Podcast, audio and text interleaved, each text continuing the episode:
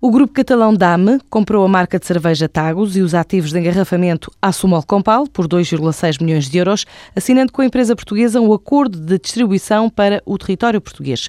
O novo contrato vai permitir à empresa distribuir de forma exclusiva uma das marcas mais vendidas na Península e aumentar o portfólio de produtos. Assim explica Duarte Pinto, o presidente executivo da Assumol Compal. É com satisfação que estabelecemos esta parceria com o grupo Dame, uma das mais antigas e relevantes cervejeiras da Península Ibérica. Este acordo constitui um passo muito importante para o desenvolvimento do negócio da Small Compal em Portugal, permitindo reforçar significativamente o portfólio de cervejas a ser disponibilizado aos nossos clientes. Visa o desenvolvimento do negócio cervejeiro em Portugal, contexto que é conhecido de forte contração dos mercados. Duarte Pinto esclarece ainda que parte da produção da cerveja Tagos, até agora feita em Pombal, vai ser transferida para a unidade que o Grupo Espanhol tem em Santarém, a antiga fábrica Sintra. Está previsto que uma parte da forma gradual a produção da cerveja seja transferida para Santarém. Para já, a Sumal Compal confirma a parceria para distribuir cerveja do grupo catalão DAM.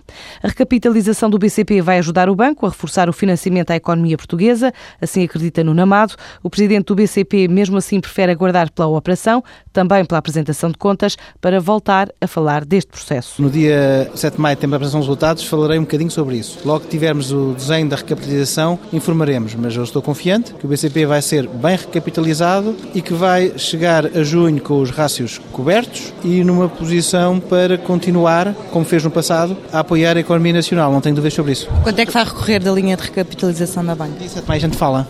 Como uma pessoa do desporto, na segunda-feira faço prognósticos. Declarações do presidente do BCP à margem de um evento no Comitê Olímpico de Portugal.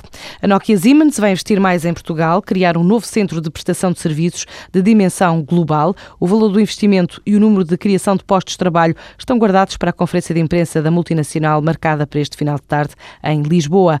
O anúncio foi feito logo após a audiência do diretor da empresa para a Europa do Sul, Leste e Central, João Picoito, com o Presidente da República. Ao final do dia vamos assinar um protocolo com o governo português. A Nokia Siemens Networks vai investir eh, num centro de prestação de serviços de dimensão global. Vai ser um dos grandes investimentos da Nokia Siemens Networks, que vai ser efetuado em, ainda em 2012. Viemos também agradecer a visita do Sr. Presidente da República, que fez em passado fevereiro à sede da Nokia Siemens Networks na Finlândia, e viemos também agradecer pessoalmente o empenho do Sr. Presidente da República e a sua participação ativa no apoio para a captação deste, deste investimento que a Nokia Siemens Networks vai fazer em Portugal. A confirmação do novo investimento da Nokia em Portugal, dada à saída de Belém, depois da assinatura do protocolo, João Picoito vai revelar mais pormenores sobre o projeto. Dia marcado ainda pela eleição de América Mourinho como novo chairman da Galp.